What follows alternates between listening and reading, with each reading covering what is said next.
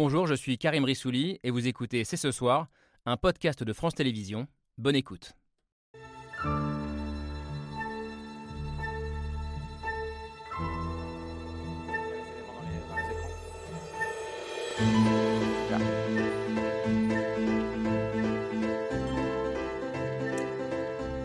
Bonsoir à toutes et à tous, soyez les bienvenus sur le plateau de C'est ce soir. Les Français ont voté, la présidentielle est passée, mais à moins de 2000 km de Paris, la guerre en Ukraine, elle, continue. Déjà 62 jours depuis le début de l'invasion russe et nous sommes peut-être rentrés depuis 24 heures dans une autre dimension.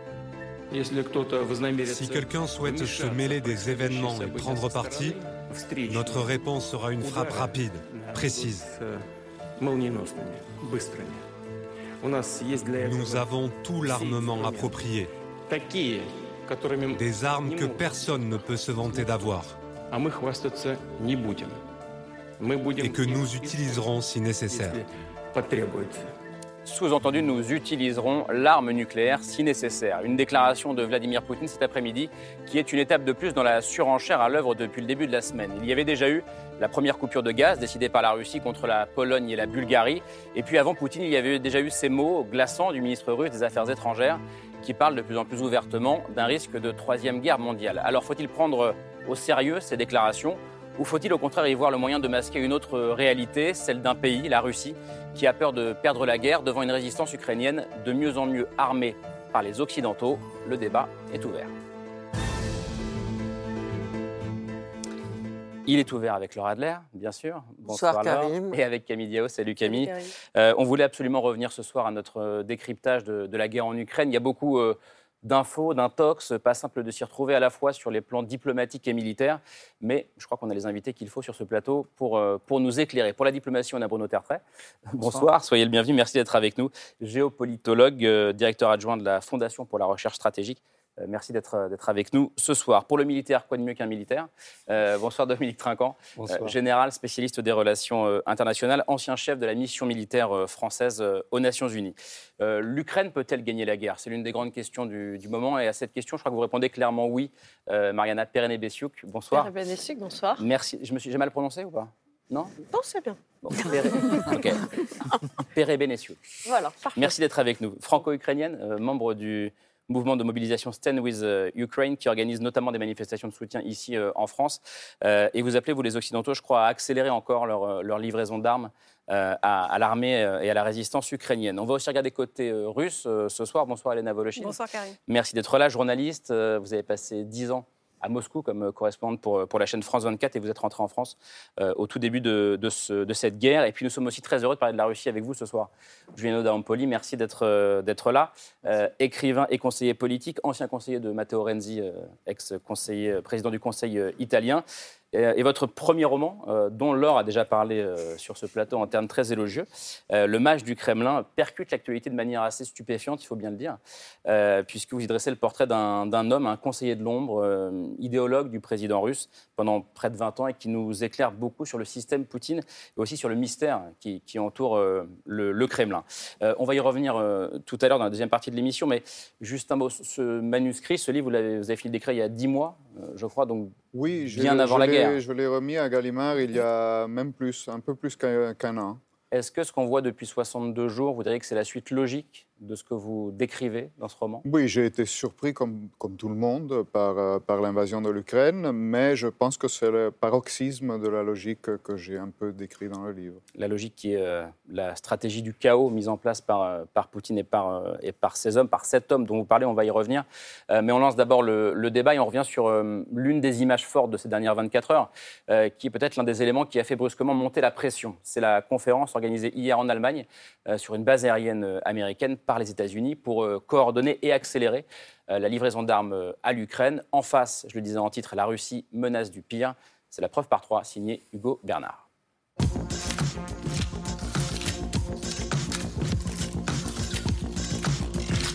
La preuve par trois commence par cette image. Une photo prise hier à Ramstein, en Allemagne, et dans laquelle il y a grand un Lloyd Austin. Le chef du Pentagone aux côtés du ministre ukrainien de la Défense dans une base militaire américaine.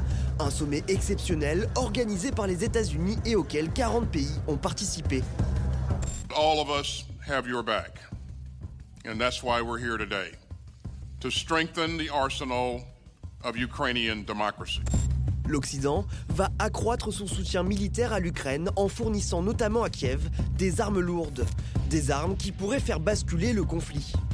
We're here to help Ukraine win the fight against Russia's unjust invasion. Ukraine clearly believes that it can win. And so does everyone here. Un sommet que l'Occident veut convoquer tous les mois jusqu'à la fin de la guerre. Résultat, dans cette image, il y a aussi grand 2, le drapeau ukrainien. L'Ukraine, où ces derniers jours, au sud et à l'est, les combats redoublent d'intensité. Противник продовжує завдавати авіаційних ударів та уражати артилерію інфраструктуру. Les troupes russes progressent et aujourd'hui l'armée ukrainienne a reconnu la perte de plusieurs localités. То і вони ну, намагаються от, оточувати, а ми намагаємося не давати їм це зробити. Mais cette avancée reste pour le moment limitée. Enfin, dans cette image, il y a grand 3, une table. Une table et un sommet violemment attaqués à la télé russe. На самом деле вот эти 40 представителей разных стран – это такой сегодня коллективный Гитлер. En représailles, la Russie a décidé hier soir de couper ses exportations de gaz vers la Pologne et la Bulgarie, les Russes qui ont à nouveau brandi la menace d'une guerre nucléaire et mondiale. Такие, которыми не может сейчас похвастаться никто, а мы хвастаться не будем. Мы будем их использовать, если потребуется. И хочу, чтобы все об этом знали. Une photo et trois détails qui montrent que l'Occident et la Russie sont entrés dans une stratégie de surenchère. Alors, Bruno Tertrais, je disais beaucoup d'infos d'intox, c'est une petite moue sur votre, euh, sur votre visage. Euh, Aidez-nous à décrypter ce qu'on ce qu'on vient de voir. Est-ce qu'on peut à minima dire que cette photo, cette image euh, prise hier sur la base aérienne américaine en, en Allemagne, montre une volonté de la part des Américains et des pays occidentaux avec eux derrière de, de s'engager de plus en plus fort dans ce conflit?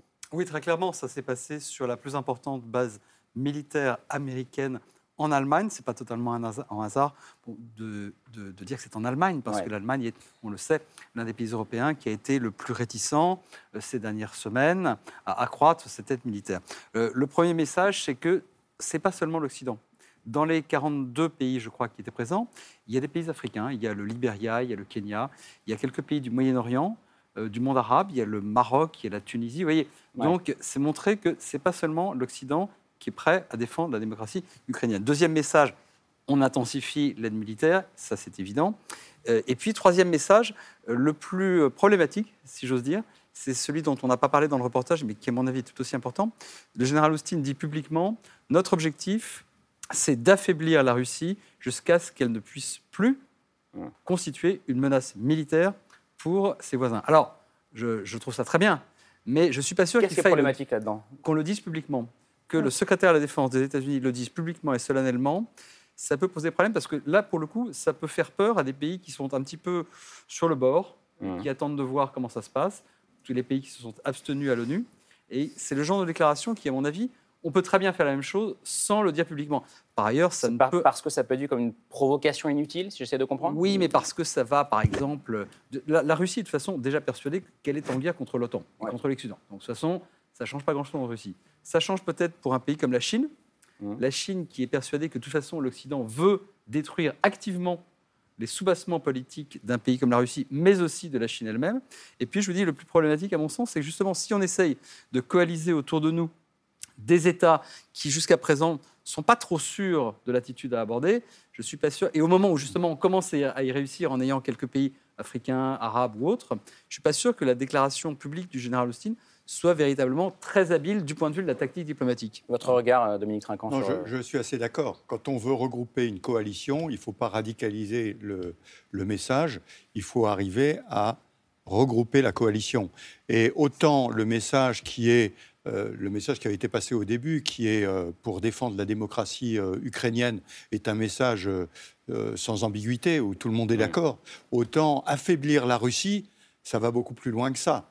Et donc, c'est un, peu plus difficile à, à- à- à communiquer, même si on se doute bien, parce qu'il faut prendre la, la fin de la phrase, qui est euh, de l'affaiblir pour qu'elle ne puisse pas reproduire ça ailleurs. Ouais. Donc ça, c'est le langage que beaucoup d'Européens de l'Est ont en particulier, en disant après l'Ukraine, ça va être la Moldavie, ça va être les pays baltes, etc. On le voit bien. Mais je pense que sur une, sur une réunion comme ça, il faut, faut, être un peu plus... C'est la première. Hein. Et, et on, verra que là, on est dans une, dans une montée en puissance. Alors des armements, on en parlera peut-être tout à l'heure, mais aussi du langage. Juste, bah, sur, les armements. Euh, non, allez-y, Marina, allez-y. Euh. Oui, non, mais justement, pour rajouter à tout ça, euh, il me semble que parmi les 40 pays, il y avait notamment Israël. Et mmh. l'Israël qui était connu pour être vraiment... très tiède, avec les positions très ambiguës depuis le début mmh. de l'invasion euh, qui voulait presque rester neutre. Qui a essayé de se poser comme un médiateur. Exactement. Et donc euh, là, on a réussi de ramener même, même Israël dans, dans cette réunion. Donc, donc, donc, vous, donc, vous, vous n'y voyez pas une provocation inutile, j'imagine? Non, je pense, que, je pense que le moment est venu de le dire, de le dire pourquoi pas. Pourquoi sinon la Russie euh, Mais parce que, continuera écoutez, on peut, on peut, on, peut revenir vers le début à ce que dit Bruno Tertrais, c'est que c'est la vérité, c'est ce qu'il faut faire et on trouve ça bien. Bon, bah, pourquoi pas le dire ouvertement tout simplement. Et je pense que le monde n'est pas dupe euh, et je pense que, euh, au contraire, c'est l'hypocrisie qui peut, euh, qui peut être préjudiciable. Hmm. La franchise et les positions claires, au contraire, sont démises dans cette guerre parce que de toute façon, cette guerre, elle est quelque part la guerre de la vérité contre les illusions, les faux semblants, les opérations spéciales et ainsi de suite.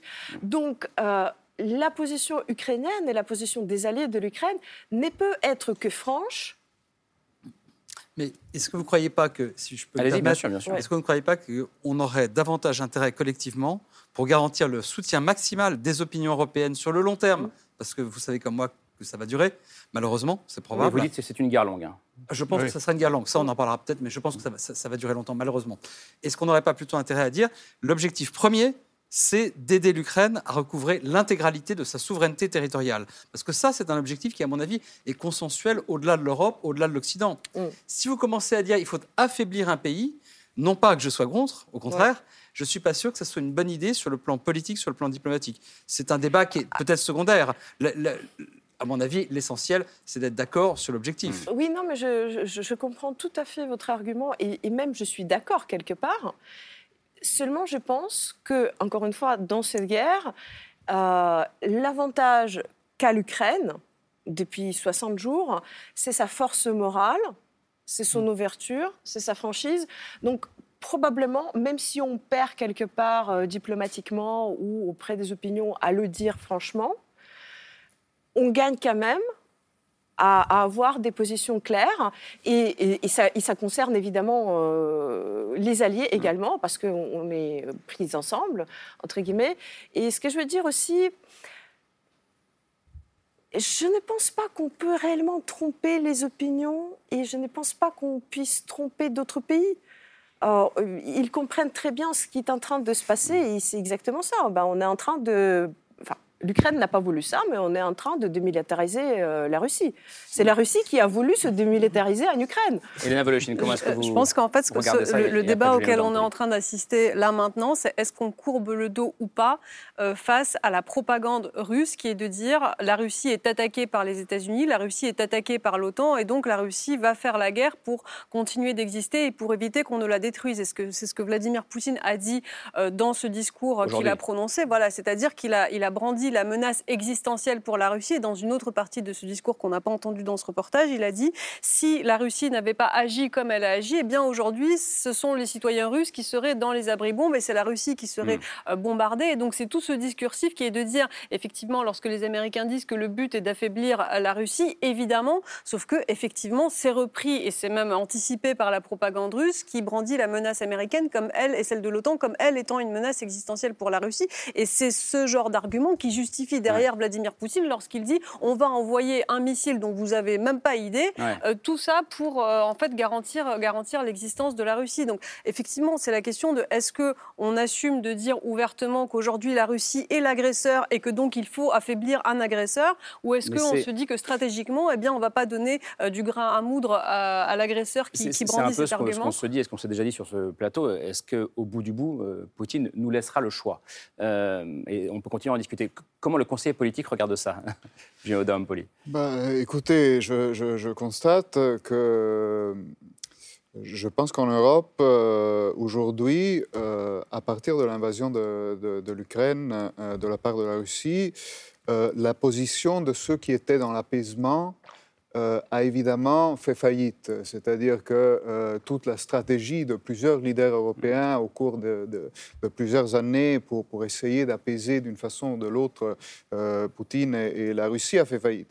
Et aujourd'hui, nous sommes dans les mains euh, plutôt de, de, position de, faucon, disons, comme, mm. comme on dit mm. euh, aux États-Unis, c'est-à-dire de, gens qui sont pour une position dure face à quelqu'un qui effectivement est dans une logique de violence, d'agression euh, mm. constante.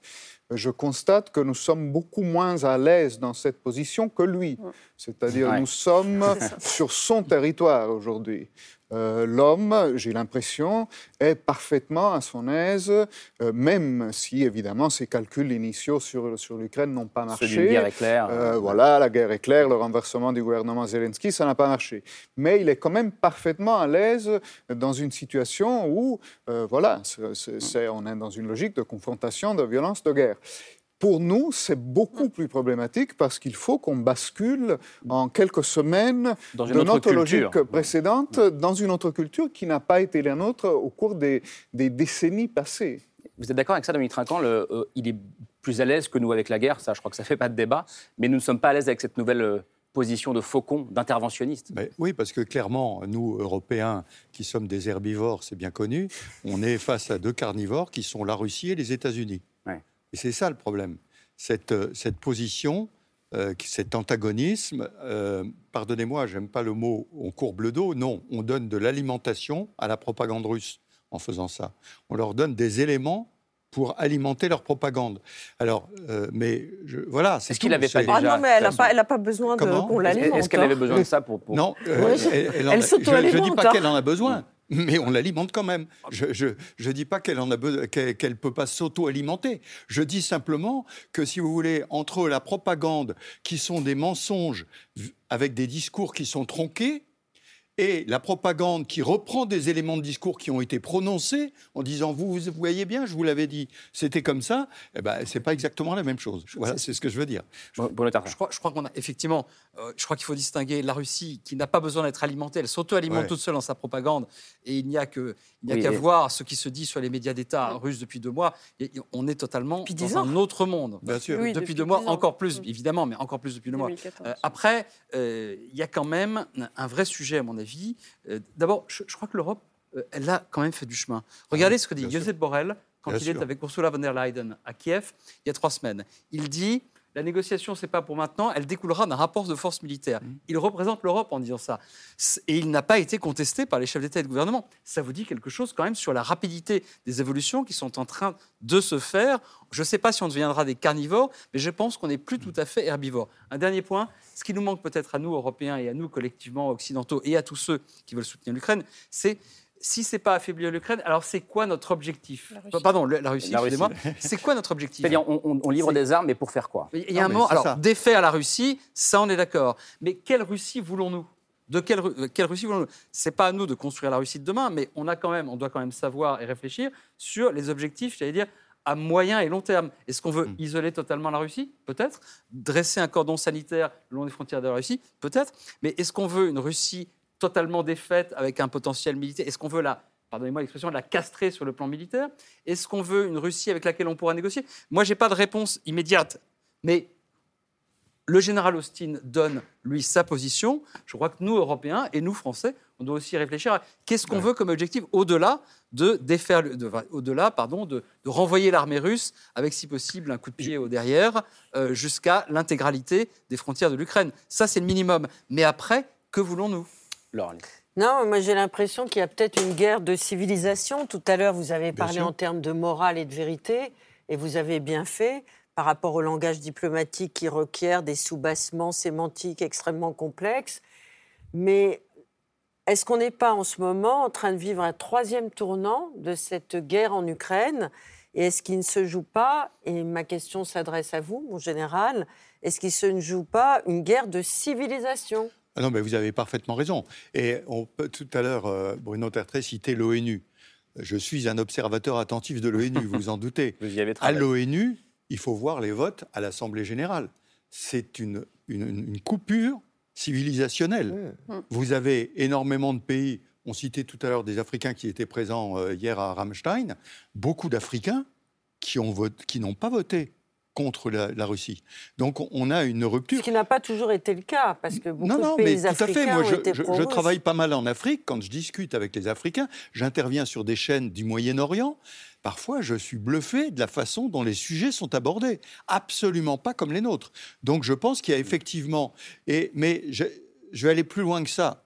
Pour revenir sur la Russie, ce que disait Bruno Tertrais, en Russie, à mon avis, sous votre contrôle, il y a une rupture générationnelle aussi il y a une partie de la jeune génération russe qui est beaucoup plus proche de euh, l'Europe et de notre façon de voir les choses que de la Russie poutinienne.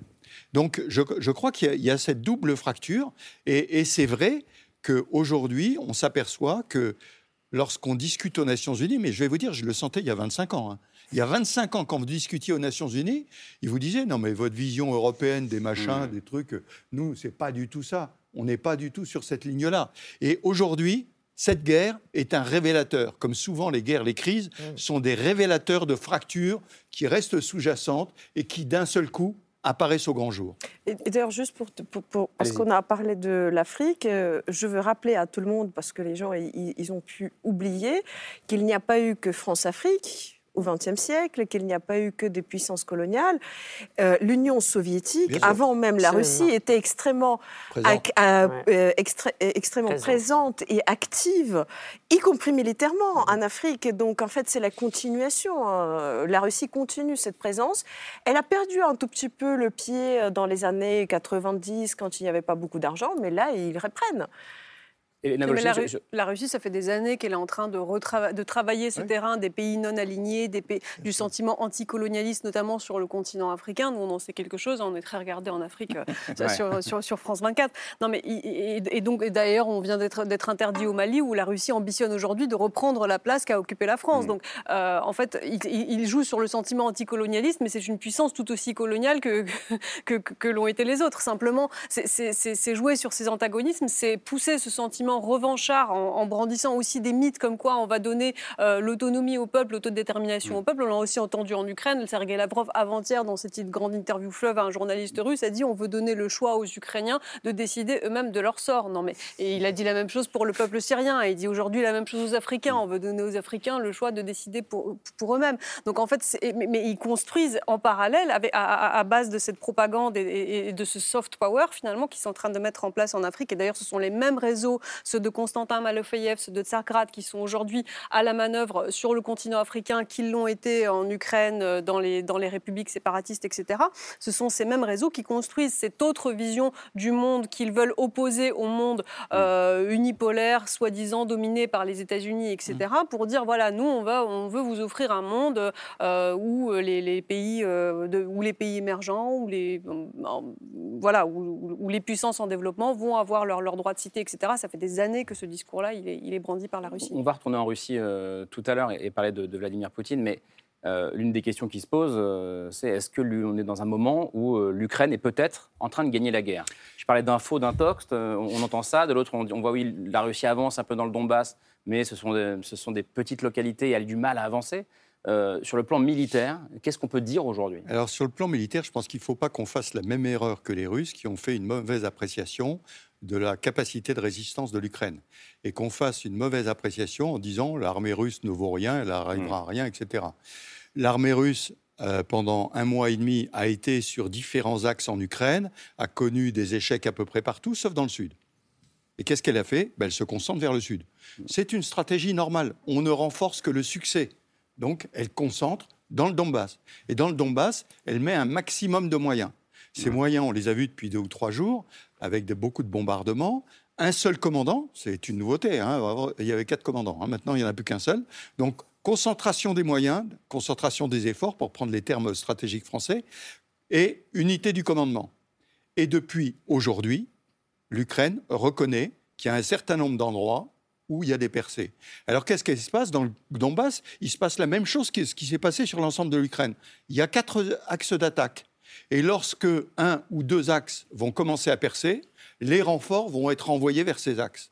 Donc je pense qu'il faut, il faut faire attention. Ça, ce que je dis, c'est l'image théorique de ce qui mm. va se passer. Maintenant, dans la réalité, il y a une course de vitesse parce que les Russes veulent remporter la victoire. Alors on parle beaucoup du 9 mai, mais surtout mm. avant que l'armement occidental n'arrive. Parce que si vous voulez, quand on voit à Rammstein la réunion, Très bien. mais le matériel décidé là, il va mettre 15 jours ou 3 semaines à ah, arriver. parfois, c'est 48 heures. Il arrive que ce soit 48 heures. Mais, mais, voilà, parce, que, je n'y connais absolument rien en matériel militaire, euh, euh, est-ce que ce qui a été décidé à Rammstein, donc en Allemagne, est suffisant, en tout cas est décisif, euh, pour la résistance ukrainienne? Alors, je vais vous dire, les trois qui sont décisifs, le premier, ça va vous surprendre, c'est le matériel fourni par la Russie. Ben oui, que la parce qu'ils abandonnent des matériels, etc. Il y a 250 chars, je crois, russes, qui ont été repris par les Ukrainiens. Donc le premier, et le gros avantage, c'est qu'ils savent parfaitement s'en servir parce que ce sont les mêmes matériels. Donc il n'y a pas besoin d'attendre 15 jours de formation. L'équipement est le même, les obus sont les mêmes. Donc ça, c'est le plus facile. Le deuxième matériel très utile, c'est celui fourni par les anciens pays du pacte de Varsovie, donc de l'Est, Pologne, euh, République tchèque, etc. Parce que c'est pareil. Ce sont les mêmes matériels, ils peuvent être utilisés. Troisième sorte de matériel, c'est les matériels occidentaux. Et là, je vais faire une part entre ceux qui ont été fournis depuis 2014, missiles antiaériens, missiles anti-chars, parce que là, les Ukrainiens ont été formés là-dessus, donc ils peuvent s'en servir tout de suite. Et puis les autres, aujourd'hui, on vous parle d'artillerie, des Panzer 2000, des Césars, tous ces matériels totalement ignorés de l'armée ukrainienne. Et là, il va falloir former sur le plan logistique, ça va être un cauchemar parce que vous allez avoir euh, dix sortes de matériel différents avec des pièces détachées différentes, ça va être un vrai cauchemar. Là, ça va être plus compliqué. Donc, il faut se méfier sur ces renforcements. Il y en a qui sont immédiatement utilisables et d'autres qui, malheureusement, risquent d'arriver un peu tard. De ce qu'on vous dit du terrain, euh, comment est-ce que vous entendez ce que dit le général Trinquant? Ah, Alors, exactement. Euh, l'opinion sur place, l'opinion ukrainienne, contrairement à l'opinion, on va dire, française, euh, nous sommes très concentrés, très graves. On, ne sous-estime pas l'ennemi. Après, il faut aussi comprendre que euh, les combats sont d'une grande intensité, donc il y a beaucoup de pertes. C'est un moment très, euh, très difficile quand même à vivre parce qu'il y a beaucoup de tensions. Mais en même temps, il y a cette compréhension qu'il faut tenir il faut tenir le maximum de temps, le temps que l'aide arrive, parce qu'il y a un certain armement qui peuvent aider, qui peuvent changer la donne. Et d'ailleurs, c'est intéressant, je voudrais reprendre votre phrase générale, on ne renforce que le succès. Et déjà, le fait même qu'il y a eu euh, ces livraisons d'armes, le fait même qu'après, il y a eu toute cette conférence de Rammstein qui a d'ailleurs la vocation à se renouveler régulièrement, euh, ça montre que enfin, on a quand même un succès on va le renforcer, mais rien n'est gagné. On ne sous-estime personne. C'est un, un, moment très difficile à vivre et cette guerre, elle risque de durer très longtemps. Est-ce qu'il faut assumer, est-ce qu'il faut assumer d'être devenu euh, des co-belligérants? Vous parliez des faucons euh, tout à l'heure. mais à partir du moment où on livre de plus en plus de matériel, où la Russie en face, euh, la voix de, par la voix de Sergei Lavrov, parle d'un risque de troisième guerre mondiale, où Poutine aujourd'hui nous dit si vous interférez, je crois que c'était le mot, je ne sais pas comment ça a été traduit, euh, eh bien, vous n'êtes pas à l'abri d'une frappe nucléaire. Je crois que le problème de la co-belligérance, euh, c'est que ce, ne sera pas nous qui décidera quand nous serons co-belligérants. C'est-à-dire que euh, ce sera un certain moment encore une fois, Poutine, euh, qui, euh, sur la base de ses calculs du moment, de ses intérêts ou peut-être de ses passions, euh, décidera euh, du moment où nous, nous le serons, parce qu'il aurait déjà pu le décider au moment des sanctions. Non? Mmh. C'est une forme de co-belligérance. Après, on commence à fournir des armes. Ben, là aussi, alors, à partir de quel moment ça devient de la co-belligérance? On ira peut-être encore plus loin. Mais ce sera lui qui décidera du moment où on, pourra appeler ça de la co-belligérance. Et donc, encore une fois, je, crois que c'est assez inquiétant. La co-belligérance, ça n'existe pas en droit de la guerre. Voilà. Vous êtes parti à un conflit ou vous ne l'êtes pas. Alors on est quoi là? Aujourd'hui, nous, ne sommes pas partis à un conflit. Le jour où, et je ne sais pas du tout si ça arrivera, je ne suis pas sûr que ça arrivera et je ne souhaite pas forcément que ça arrive, le jour où vous aurez des unités de combat européennes en uniforme qui iront se battre en Ukraine directement, Peut-être que ça arrivera, peut-être qu'il faudra que ça arrive, je ne sais pas. Je ne suis pas en train de dire qu'il faut que ça mmh, arrive. Là, on sera parti au conflit. Mais de toute façon, et je crois qu'on est tous d'accord là-dessus, euh, comme vous dites très bien, c'est pas nous qui décidons. Si Poutine dit que vous êtes parti au conflit, il nous considère comme parti au conflit de toute façon. Il le dit. Nous sommes en guerre contre l'OTAN. Et d'ailleurs, moi, une des choses que je trouve troublante, même si ce n'est pas tellement surprenant pour ceux qui connaissent un peu la Russie, et surtout ce régime-là, et vous le connaissez tous ici, c'est que depuis trois semaines, un mois, la rhétorique consistant à dire nous sommes en guerre contre l'Occident, nous sommes en guerre contre l'OTAN. Et d'ailleurs, c'est pardon? L'Occident est en guerre contre nous. Oui, l'Occident est en guerre parce que l'Occident, c'est ce que j'allais dire, parce que l'Occident nous a attaqués, parce que l'Occident nous a attaqués. Et quand on, vous parliez tout à l'heure du 9 mai. Moi, je trouve qu'on se On, rappelle ce que c'est que le 9 mai. Alors, le 9 mai, c'est le 8 mai des Russes. Voilà. C'est-à-dire, c'est l'anniversaire de la Grande Guerre patriotique. De la victoire contre les nazis. De la victoire contre les nazis. Ce qui est formidable d'ailleurs, c'est que moi je trouve que les Ukrainiens sont en train de renverser la notion de Grande Guerre patriotique, parce que c'est eux qui mènent aujourd'hui leur Grande Guerre patriotique. C'est évidemment c'est un jour extrêmement important pour la Russie. Le souvenir de, du 9 mai et de plus en plus en Russie, vous avez vécu cela euh, beaucoup plus près que moi, mais il est célébré, il est véritablement, enfin, il y a un endoctrinement sur, la, sur la, cette fameuse grande guerre patriotique qui aujourd'hui atteint des sommets. Et là, sur cette date du 9 mai, alors tout le monde dit il faut que les Russes aient une grande victoire avant le 9 mai. Moi, j'en suis pas totalement certain parce que premièrement, de toute façon, Poutine va dire que c'est une grande victoire dans tous les cas. Ça, je ne fais aucune illusion. il dira, comme un peu Saddam Hussein après le Koweït en 91, il a été viré à coup de pied dans le derrière du Koweït, mais il a dit nous avons remporté une grande victoire parce qu'il s'adresse à une certaine opinion.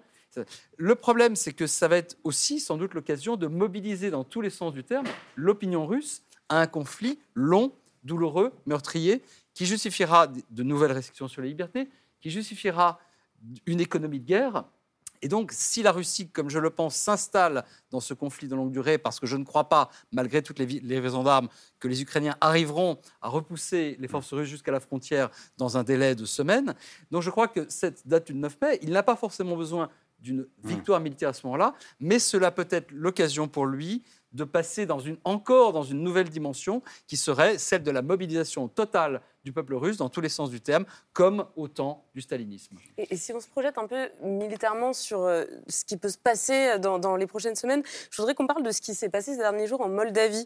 Euh, on va regarder une carte pour euh, bien comprendre ce qui est en train de se jouer. donc la Moldavie, c'est ce petit pays qui est situé au sud-est de l'Ukraine. Ouest. Sud, sud-ouest, pardon, sud-ouest de l'Ukraine, effectivement, voilà, qu'on voit en jaune, qui est enclavé entre l'Ukraine et la Roumanie et qui, depuis 1992 et la chute de l'URSS, doit composer avec un territoire pro-russe séparatiste euh, qui s'appelle la Transnistrie, qu'on voit apparaître ici en rouge. En fait, depuis lundi, dans, ce territoire, on, a vu se produire plusieurs explosions qui sont a priori euh, inexpliquées. Alors, il y en a eu une ou deux sur des bases militaires, euh, une qui a détruit cette tour de radio qu'on voit à l'image. Aujourd'hui, c'est un village qui aurait été visé par des tirs en provenance d'Ukraine. Rien n'est très clair pour l'instant. On ne sait pas vraiment d'où viennent ces explosions et ces tirs. Mais ce qui inquiète, c'est que la Transnistrie et je retourne à la carte. Euh, déjà, c'est une région où des troupes russes stationnent de façon permanente depuis euh, le début des années 90 et elle a une position géographiquement stratégique, euh, notamment par rapport au territoire du sud de l'Ukraine que la Russie occupe déjà. En fait, on voit que si les troupes russes qui stationnent en Transnistrie décidaient d'entrer en Ukraine, ça pourrait permettre de faire une jonction justement avec ces territoires déjà occupés par la Russie en prenant la ville d'Odessa et ça, ça couperait complètement l'accès de l'Ukraine à la mer Noire. Euh, et, donc, Dominique Trinquant, est-ce qu'on doit s'attendre dans les prochaines semaines, dans les prochains mois, euh, à voir apparaître un nouveau front du côté de la Transnistrie?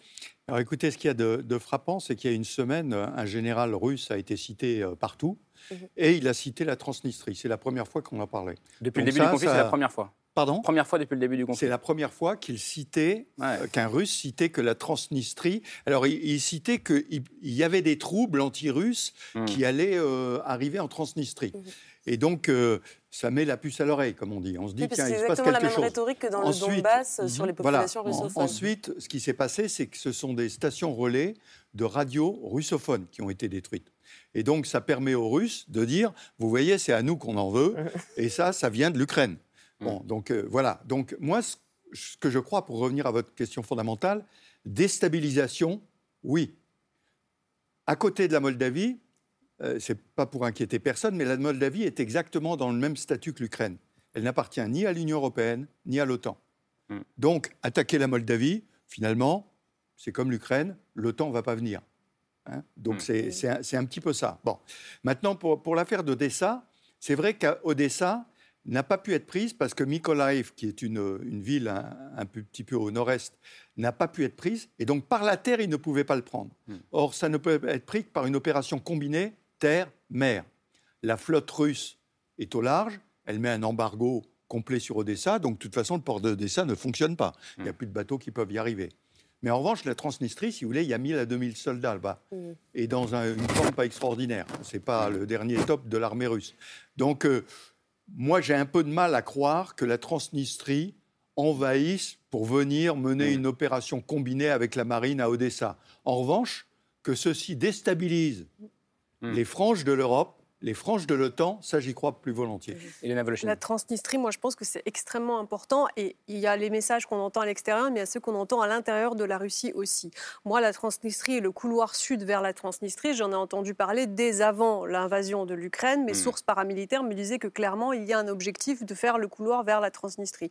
Maintenant, je trouve que c'est très important ce qui s'est passé ces derniers jours avec ces, avec ces attaques, puisque euh, on a vu que d'abord ce sont des intérêts russes qui sont attaqués, notamment avec cette base militaire le ministère de la Sécurité nationale. Ce qu'il faut savoir et ce qui est très important au sujet de la Transnistrie, c'est que ça a été le laboratoire des services secrets qui ont ensuite agi en République populaire autoproclamée de Donetsk en Ukraine de l'Est, et notamment un certain, Andrei Pinchuk qui était haut gradé dans le ministère de la Sécurité nationale de Transnistrie, qui a ensuite participé à fonder le ministère de la Sécurité nationale du nom soviétique que l'on donnait au ministère en URSS en République populaire de Donetsk. Et Andrei Pinchuk a donné une interview hier à un journal russe où il disait que c'était des saboteurs ukrainiens qui avaient perpétré ces attaques. Or, lorsque l'on entend les Russes parler de saboteurs ukrainiens, on a là un signal, à savoir qui, est celui que la Russie doit intervenir euh, hmm. pour défendre les populations russophones attaquées de l'intérieur par les saboteurs ukrainiens. Et ce spectre des saboteurs ukrainiens, il a été annoncé, il a été, euh,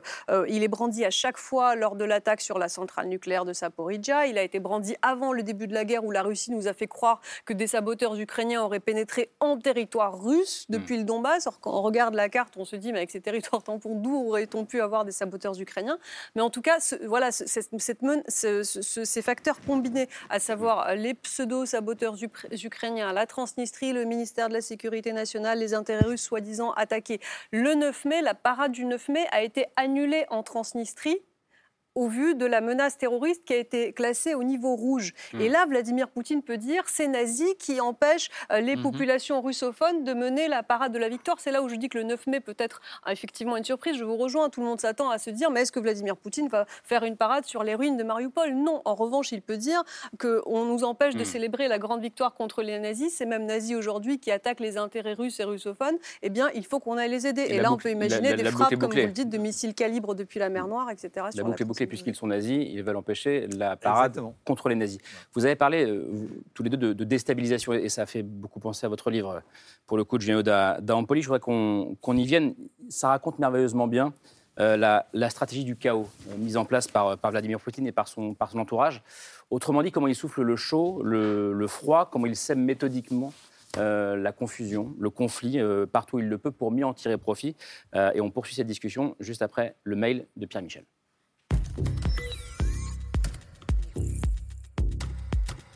Il souffle le chaud, il souffle le froid, faussement conciliant, complètement paranoïaque. Plus que jamais, le maître du Kremlin reste insaisissable.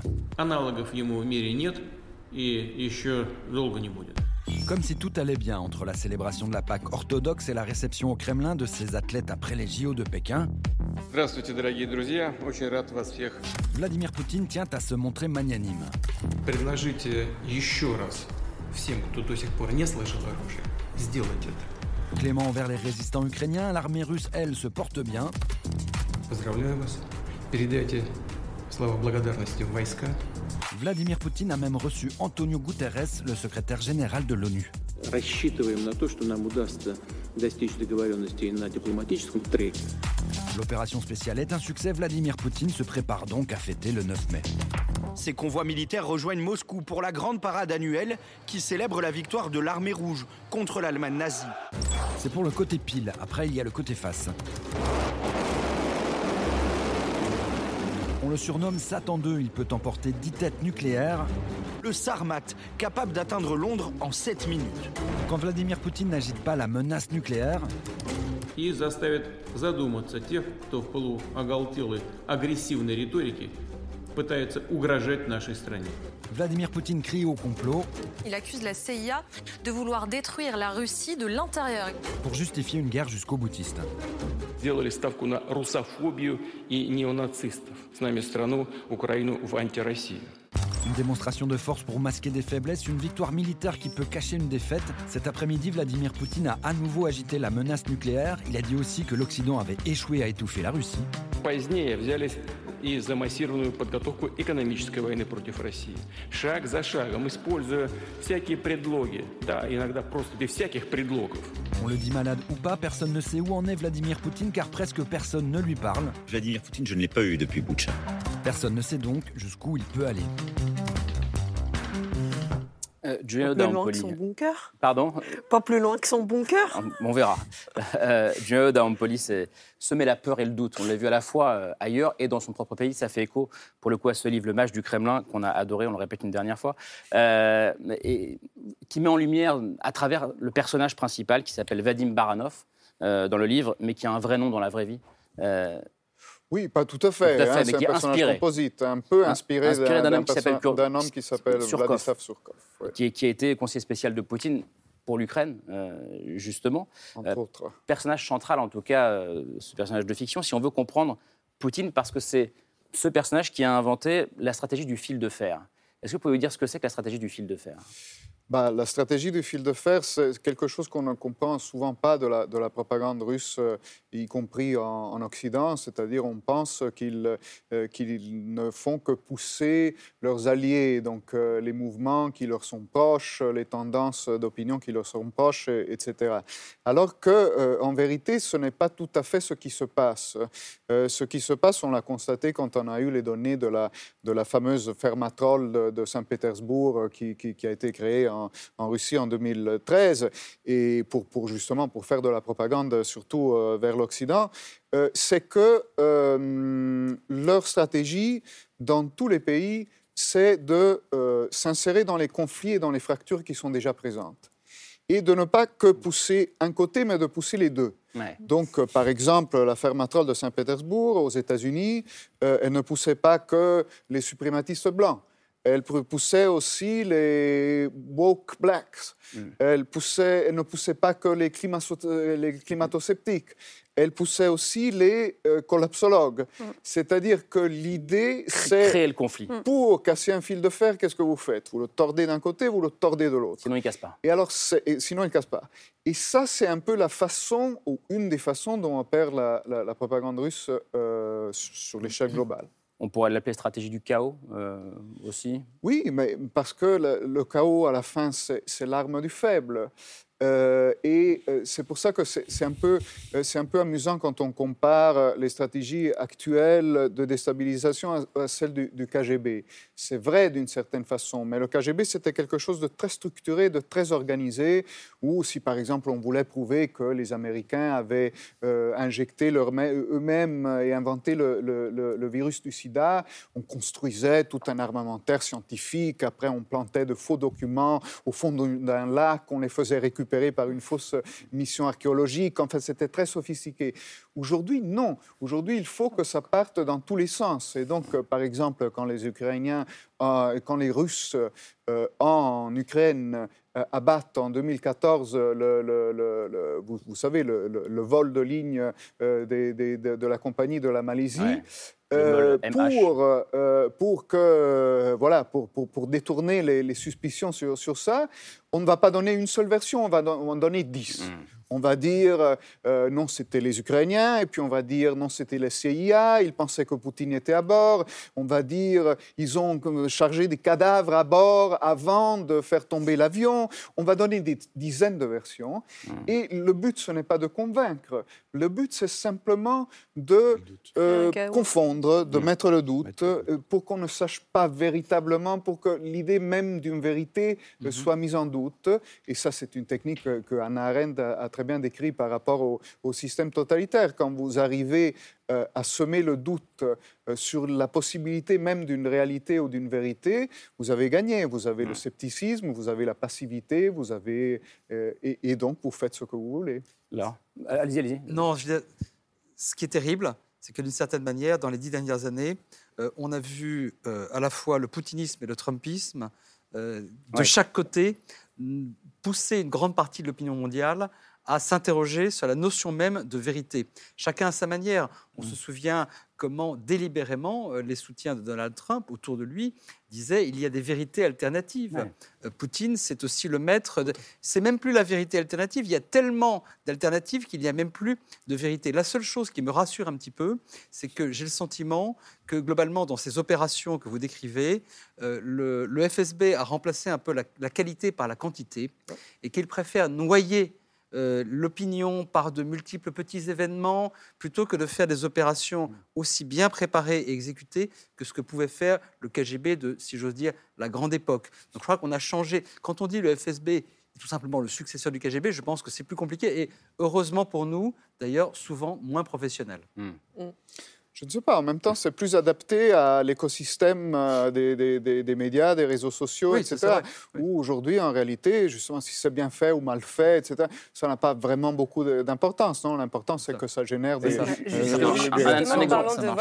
exemple de, mise en scène euh, récente, pas très bien faite du FSB, qui a beaucoup circulé hier sur les réseaux sociaux. C'est ce qui s'est passé en début de semaine. Donc, Vladimir Poutine euh, annonce l'arrestation d'un groupe de néo-nazis, soi-disant néo-nazis ukrainiens, qui projetaient euh, de tuer Vladimir Soloviev, qui est un présentateur télé-russe, dont on a beaucoup parlé depuis le début de la guerre, euh, parce qu'il est extrêmement virulent, extrêmement violent dans son émission à l'encontre à la fois des Ukrainiens et, de l'Occident. Donc les preuves du complot pour le tuer ont été présentées au public. On va voir, au public russe, on va voir les images. Alors, donc ces néo-nazis ukrainiens avaient dans leurs affaires un portrait euh, d'Hitler, parce que c'est bien connu, les néo-nazis se trimballent toujours avec, avec une photo d'Hitler. Ils avaient aussi un sachet de drogue. Ça aussi, ça fait partie de, la rhétorique contre les Ukrainiens. Et drogués sont tous des nazis euh, drogués.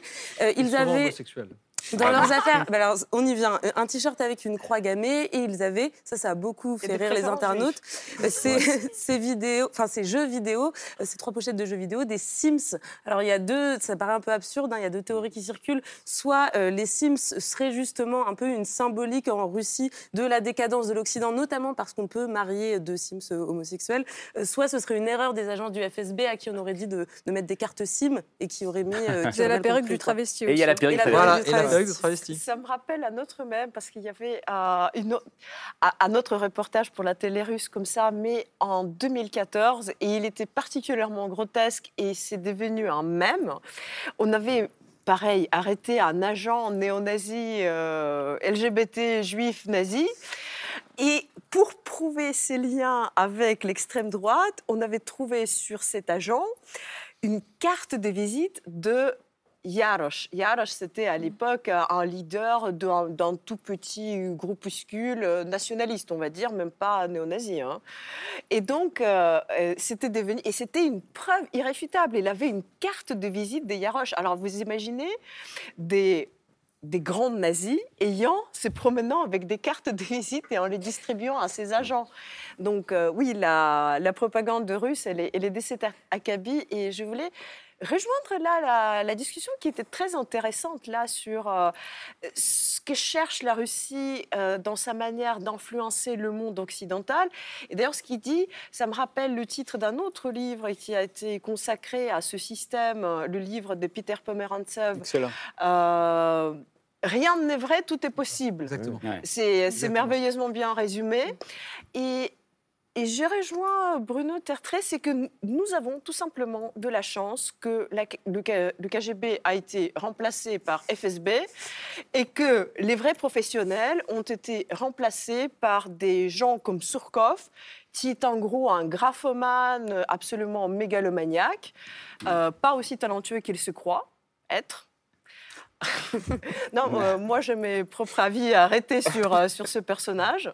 Moi, je l'ai découvert avec euh, votre livre. Hein. Euh, non, on, le connaît bien. On a, chacun, chacun a son camp. Je ne suis pas là pour défendre Surkov, hein, que je, mais euh, je crois que ça va quand même un tout petit peu au-delà de ça. C'est-à-dire, je pense d'abord que dans son système, la, révélation de la manipulation fait partie de la manipulation. Mmh.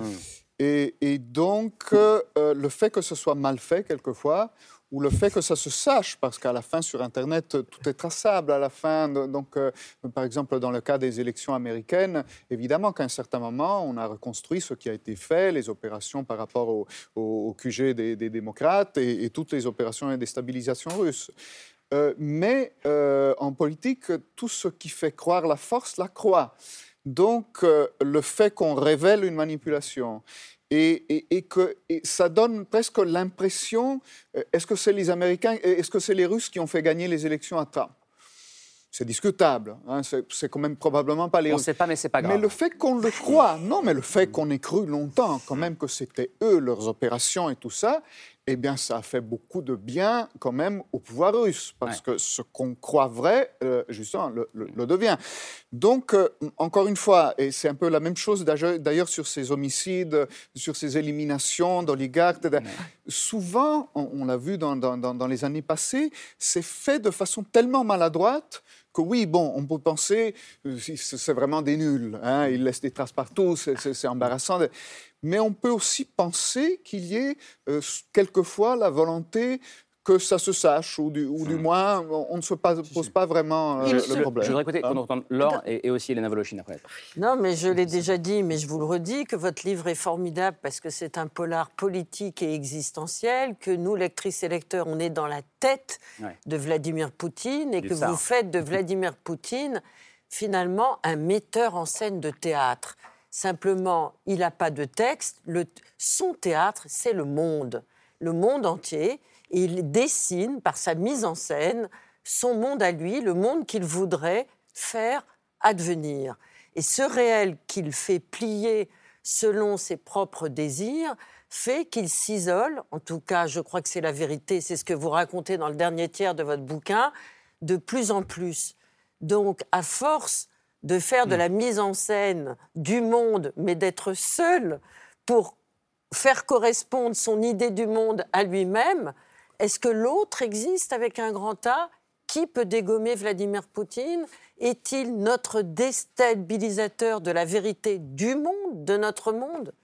Je crois que la façon dont vit aujourd'hui jusqu'avant la guerre, disons, euh, Poutine, euh, en soi est déjà très révélatrice, non? C'est-à-dire... Le, quotidien de Vladimir Poutine. Hein, on, connaît son, style, il nage tous les matins. Voilà, et disons, il habite aux portes de Moscou, dans la tenue d'État qui s'appelle euh, Novogarievo. Il a fait raser la, forêt à 4 km alentour. Il se lève relativement tard le matin. Il va nager. les premiers courtisans sur, sont timidement au bord de la piscine et commencent à lui soumettre les, premiers dossiers pendant qu'il est à la piste. Il lui donne son peignoir et, et, il bouge. Bon, il fait, il fait son petit déjeuner avec les œufs du, patriarche euh, qui est envoyé par la, par la ferme bio du, patriarche. Euh, et, après, il bouge vers le Kremlin euh, relativement tard, en début, en début d'après-midi. Après avoir pris soin qu'il n'y ait plus aucune voiture voilà, qui circule. Là, maintenant, il fait souvent ça en hélicoptère parce que sinon, toute la ville de Moscou, qui a déjà un, une circulation chaotique se, paralysait parce qu'on ferme toutes les routes, évidemment, quand, quand, il passe. Et, et, ils travaillent jusqu'au fond de la nuit, mm. comme le faisait Staline d'ailleurs à l'époque. Et, et, tous les gens qui, qui, sont supposés avoir une interaction avec, avec lui, donc quelques milliers de, de, hauts fonctionnaires d'État et de, personnages en tout genre, restent réveillés tard dans, très tard dans la nuit, jusqu'à 3-4 heures du matin, parce que le tsar peut, peut appeler à n'importe quel, n'importe quel moment. La drogue du pouvoir, on le sait, c'est quelque chose.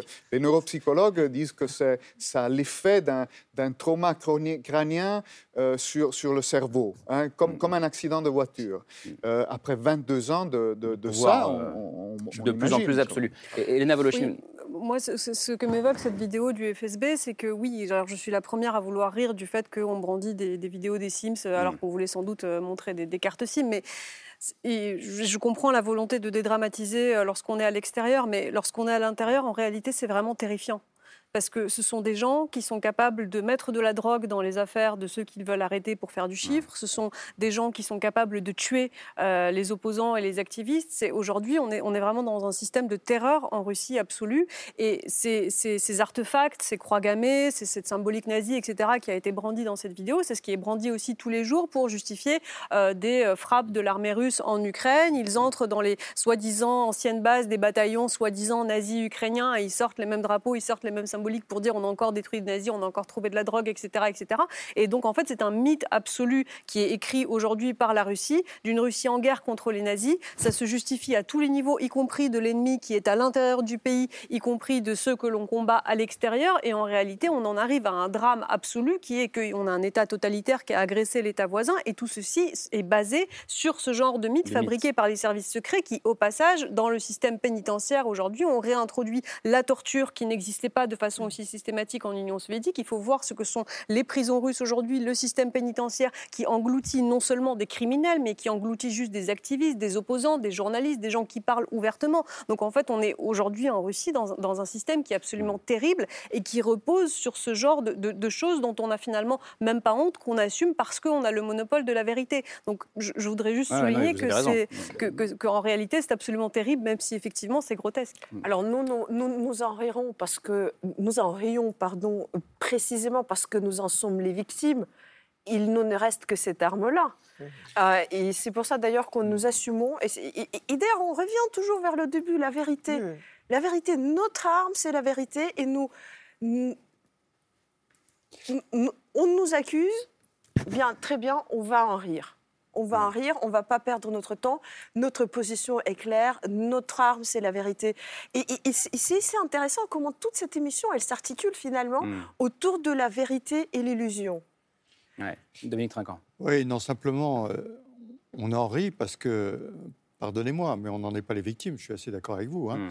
Euh, derrière ça, il y a un régime épouvantable qui est mis dans un pays qui est un de nos pays voisins, dans lequel on a une histoire assez proche, une géographie assez proche. Et euh, je reviens un peu à ce qu'avait dit Bruno Tertre au, départ. C'est où est-ce qu'on veut aller? Est-ce que euh, la Russie, à terme, pourra se passer de ce régime, de ce Poutine, et être plus proche de nous ou pas? Ou est-ce qu'on va tracer une ligne en disant ils sont comme ça, on s'en occupe pas, c'est leur problème, et nous, on a notre démocratie, notre façon de vivre, etc. etc. C'est un peu ça le, sujet aussi. Mmh. Euh, faut, quand on rencontre les, Russes qui aujourd'hui s'en vont en Arménie, s'en vont en Turquie parce que c'est le seul endroit où ils peuvent partir, et que vous discutez avec eux, ils sont très malheureux parce que eux sont les victimes de ce système-là. Le problème, c'est que justement, quelle que soit l'issue de ce conflit, et je pense qu'elle sera plus heureuse pour les Ukrainiens que pour les Russes, euh, la société russe va être une société malade, malade de la violence, malade du mensonge, malade de la torture, malade de son système, et qu'elle sera en plus vidée comme elle l'est à la fois de ses cerveaux, parce que ça fait quand même 10 ou 15 mm. ans que les plus brillants, les, plus, euh, les classes moyennes éduquées, supérieures, qui, qui ont une autre vision de l'avenir de leur pays, sont partis. Et l'exode des cerveaux en, Russie a été terrible. Maintenant, vous avez l'exode de l'argent aussi. On a vu tous ces vols qui partaient de Moscou pour aller vers la péninsule arabique, où on est reçu assez bien en général.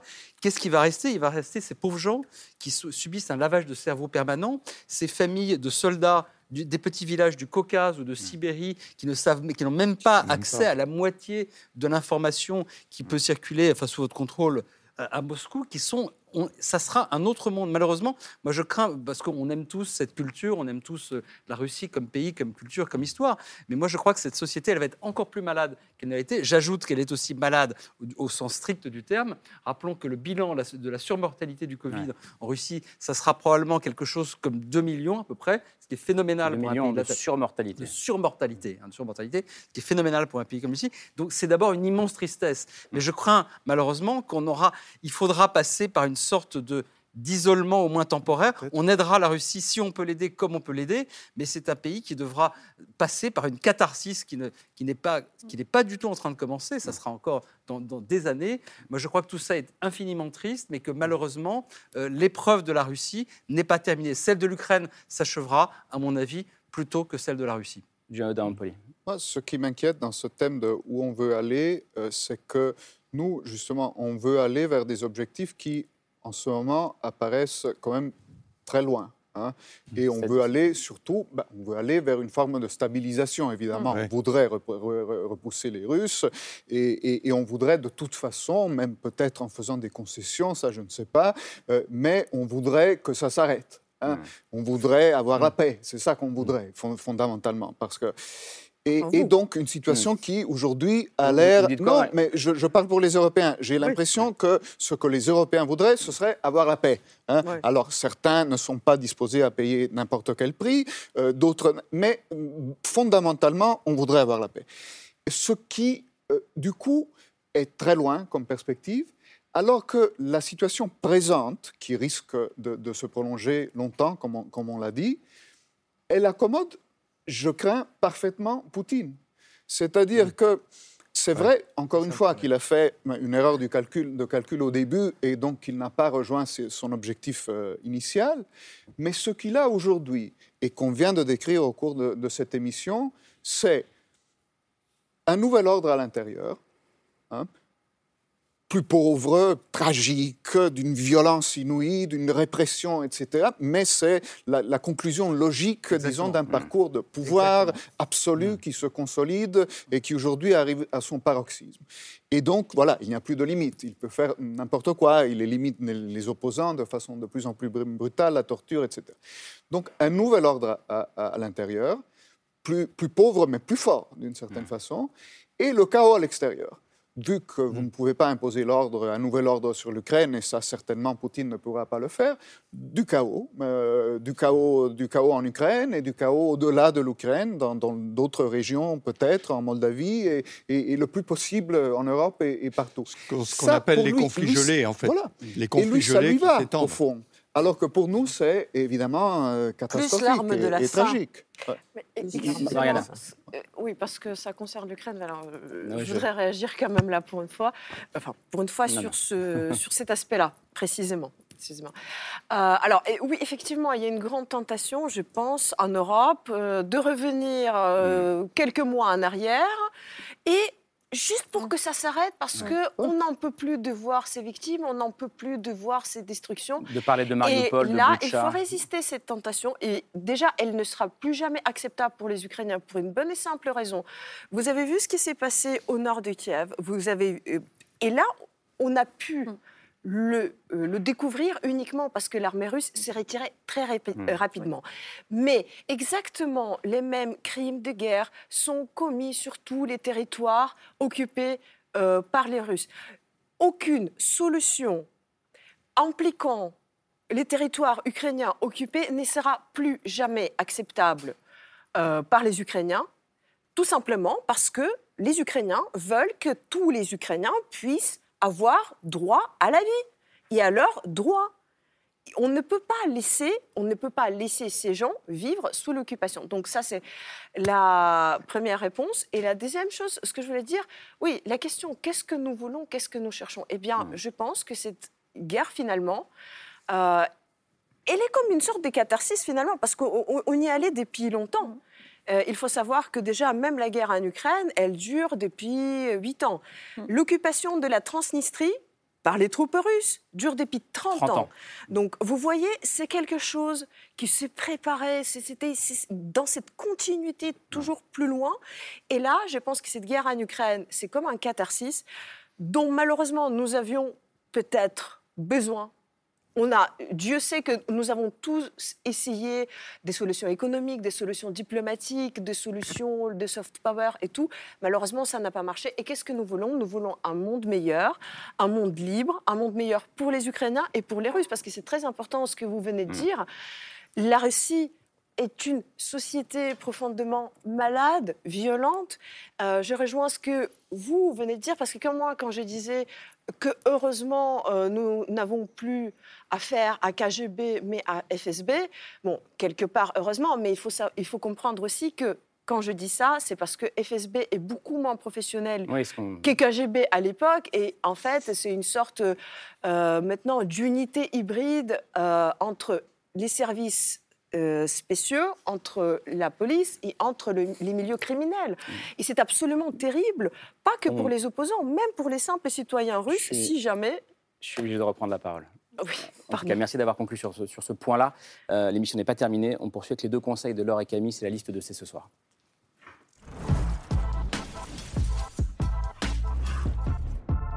On commence avec un roman non pas ukrainien, mais bélarus. Oui, c'est un, petit pas de côté, mais qui nous permet de. c'est un roman qui, qui, nous permet de saisir la persistance déjà de l'influence russe dans l'espace euh, post-soviétique, euh, mais aussi de la violence de certains des régimes pro-russes qui ont succédé à l'URSS. Ça s'appelle Un fils perdu. Euh, c'est un roman de Sacha Filipenko, qui est donc un écrivain bélarus qui vit désormais en exil en Europe de l'Ouest. C'est son tout premier roman qui est sorti en 2014, mais qui vient tout juste d'être traduit en français. Euh, c'est l'histoire d'un adolescent bélarus qui va tomber dans le coma euh, suite à une immense bousculade dans le métro de Minsk et se réveiller dix ans plus tard. Alors le pitch ressemble un peu à celui du film euh, Goodbye Lenin, mais il y a quand même une nuance et une nuance de taille, c'est que en dix ans rien n'a changé en, Biélorussie. C'est toujours le même régime, toujours le même dictateur, toujours la même propagande. il se réveille donc dans ce pays qui n'a pas bougé d'un iota, qui vit toujours figé dans le passé soviétique, dans aussi cette mythification de la grande guerre patriotique euh, qu'on évoquait un petit peu plus tôt. Euh, l'auteur, il explique en fait qu'il a l'impression de vivre dans un pays où on n'a jamais cessé de combattre euh, les nazis.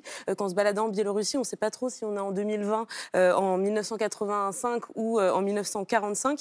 Et finalement, dans ce roman, le coma du personnage, c'est aussi une métaphore pour une sorte de coma dans lequel serait plongée la société bélarusse tout entière. C'est un livre qui a eu un grand succès parmi les manifestants qui sont descendus dans la rue en 2020 contre Alexandre Loukachenko et qui nous offre un, un éclairage assez précieux sur ce pays qui aujourd'hui sert aussi de base arrière aux Russes pour euh, attaquer l'Ukraine. C'est aux éditions Noir sur Blanc, Un fils perdu. Là, on passe la frontière, mais avec le même éditeur. Avec le même éditeur, qui est un éditeur spécialisé en littérature russe et en littérature des pays de l'Est, pour parler d'un voyage à la fois historique et politique au pays de la dissidence. C'est un mot qu'on a un peu oublié dans notre mmh. vocabulaire, mais cette dissidence russe, elle a bien existé. Cet auteur, il s'appelle Zilberstein, et il a décidé de faire un voyage au pays de la mémoire de quatre dissidents.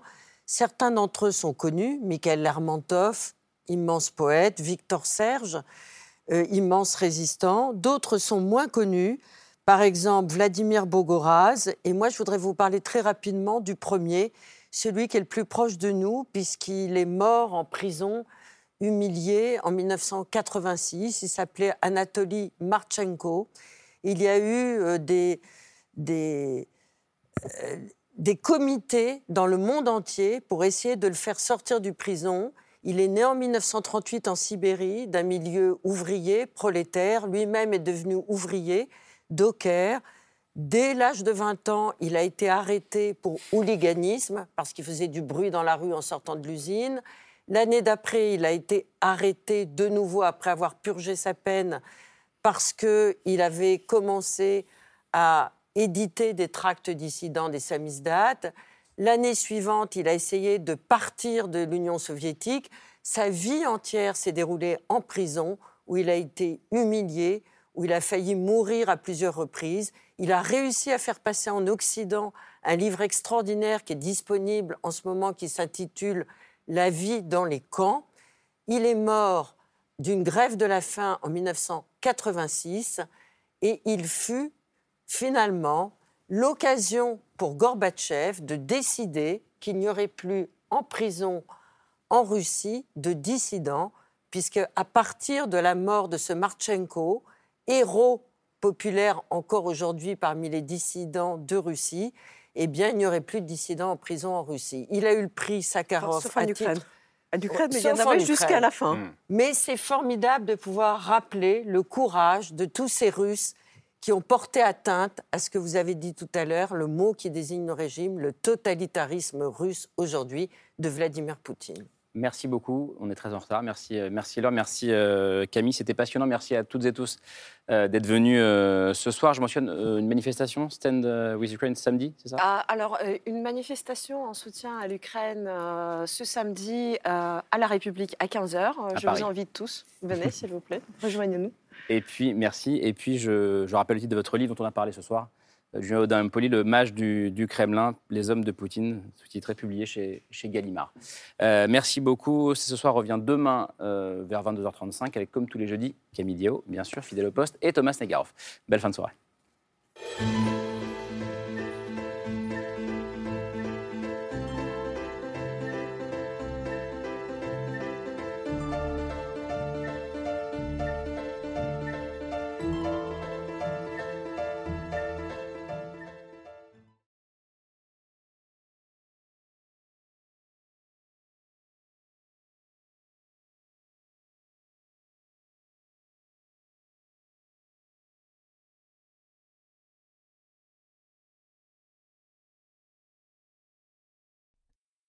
C'était C'est ce soir, un podcast de France Télévisions. S'il vous a plu, n'hésitez pas à vous abonner. Vous pouvez également retrouver les replays de l'émission en vidéo sur France.tv.